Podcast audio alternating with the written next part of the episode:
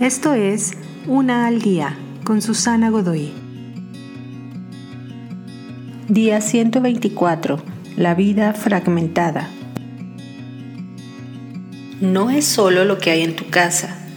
También podemos hacer muy complicadas nuestras vidas. Manejamos a la vez muchos proyectos. Nos comprometemos en exceso en los clubs, comunidades, grupos de servicio y actividades de los niños. O debido a la presión social, dividimos nuestra persona entre quien somos frente a los otros y quienes realmente somos en privado. El trabajo que toma manejar una vida fragmentada de esta forma puede calarnos hasta los huesos.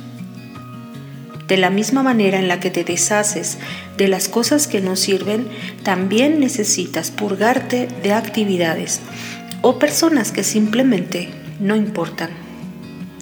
¿Tus pequeños realmente necesitan involucrarse en tantas actividades? ¿Lo necesitas tú? Algunos de tus amigos también están tan enredados en sus propias cargas personales que apenas si saben que tú existes. Así como tu casa, una vez que tu vida está limpia de estas actividades y personas, empezarás a preguntarte por qué en su momento eran tan importantes para ti en primer lugar.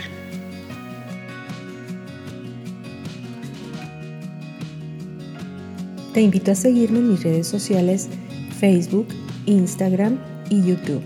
Busca las descripciones aquí abajo. También, si gustas apoyar este trabajo, encuentra el botón de donación vía PayPal que se encuentra en la descripción de este audio. Te espero.